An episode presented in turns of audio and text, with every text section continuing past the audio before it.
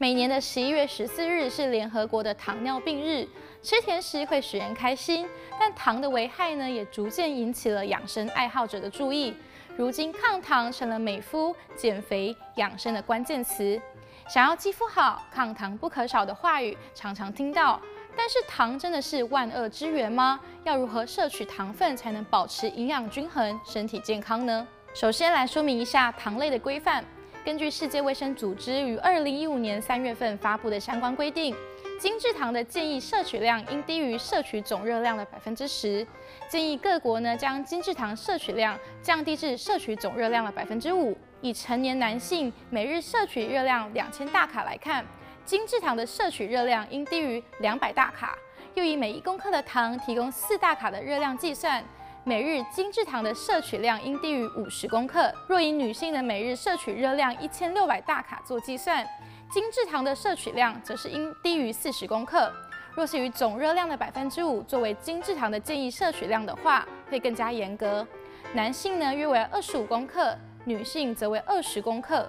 观看这些数据呢，可能无法清楚地明白。我们以华人最喜爱的珍珠奶茶为例，以七百 CC 的全糖珍珠奶茶来说。内含呢有将近六十五公克的精制糖，若喝一杯七百 CC 就已经超过了建议摄取量了，实在不得不慎。在所有食物营养成分中，最主要也是最直接产生糖的是含糖食物。糖和糖不同，糖通常是吃起来具有甜味，而糖呢是所有产糖食物的统称，也就是碳水化合物。按照分子结构可以分为纤维、多糖、寡糖。双糖、单糖尝起来不一定具有甜味，例如饭、面。在烘焙世界里，似乎没有了甜味就不算是甜点，而糖呢，就是烘焙制品中的灵魂。但为什么会一直要强调少吃糖呢？到底糖对于我们的身体有什么影响呢？这里米字边的糖呢，是泛指碳水化合物中的单糖及双糖，像是吃起来有甜味的葡萄糖、砂糖、蔗糖、麦芽糖等，归类在精制糖的部分。主要呢会出现在各式的烘焙制品，例如蛋糕、饼干、面包、中西式糕点等，或是糖果、含糖饮料、含糖优酪乳、冰淇淋、果冻等等。吃下这些含糖食品之后，会造成血糖剧烈的上升，使得胰岛素快速分泌来因应这些上升的血糖，让体内的血糖再度恢复到正常水平。但相对的，胰岛素也有其他的生理作用。对于脂肪方面，影响有两大作用。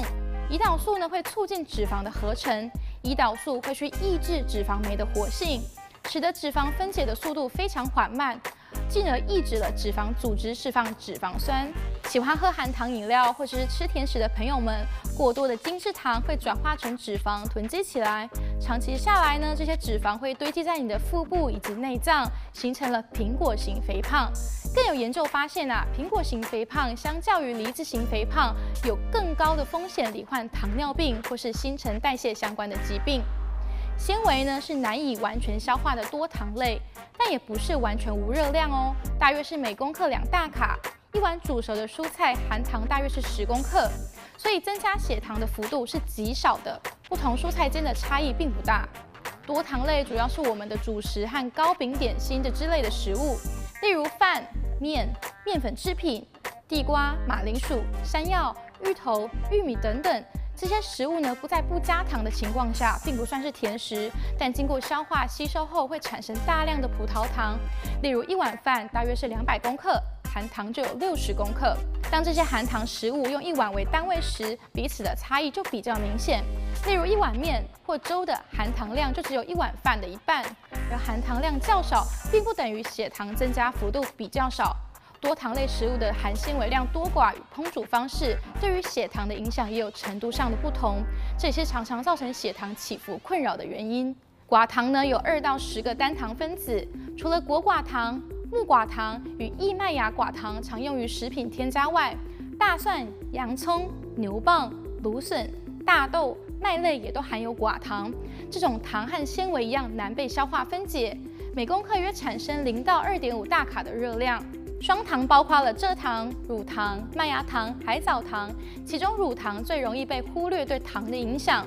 牛奶与羊奶皆含有乳糖，喝起来并不甜，但消化吸收后即会转成为单糖。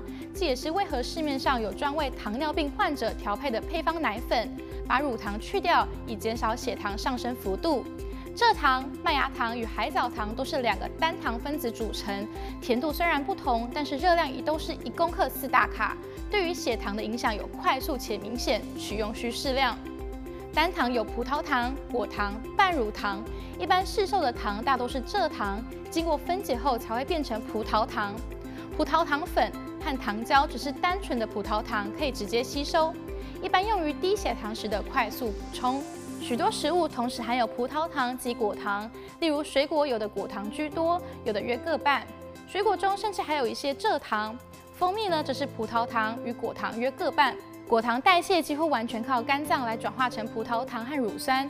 摄取过多的果糖，特别是常添加于饮料的高果糖玉米糖浆，会对肝脏造成负担，也和高血脂症、肥胖、高尿酸和高血压有关。半乳糖呢，也在肝脏中转化成葡萄糖。除了奶类以外，甜菜中也有蔗糖和半乳糖。也就是说，人体真正需要的是营养密度高且膳食纤维含量丰富的全谷根茎类食物。这些糖类食物啊，可以让血糖缓慢上升的模式，并可以用来当做人体所需的主要能量来源，并非精制糖所带给身体的负面影响。因此呢，精制糖的摄取量以及食品内的添加量，理应应当被规范。再来，不要把减糖曲解成为减主食。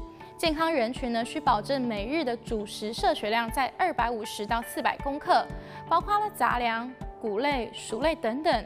不吃主食呢，容易造成机体的碳水化合物摄入不足，造成糖类功能不足，影响人类多项生理活动，甚至会影响脂肪代谢，严重时会产生酮症酸中毒。减糖呢，是建议减少食物中添加糖的摄入，不包括天然水果中的糖及主食中的天然碳水化合物。这些添加糖呢，还隐藏在糖果、面包、饼干、能量棒、果酱等加工食品中。学会看营养标签，管好该吃多少糖。市面上的食品各种配料都会按照加入量的递减顺序一一排列。产品中的糖在配料表中排得越往后，含糖量就越低。如果白糖、砂糖、蔗糖、果糖、葡萄糖、糊精、麦芽糊精、淀粉糖浆。果葡糖浆、麦芽糖、玉米糖浆等字眼排在成分中的前几名，千万要注意。因为理智来讲呢，让这些添加糖在我们的世界里完全消失，那是不可能的。既然不能避免，就只能尽量减少摄取。所以呢，提倡大家减少精制糖的摄入，就从少喝含糖饮料开始做起吧。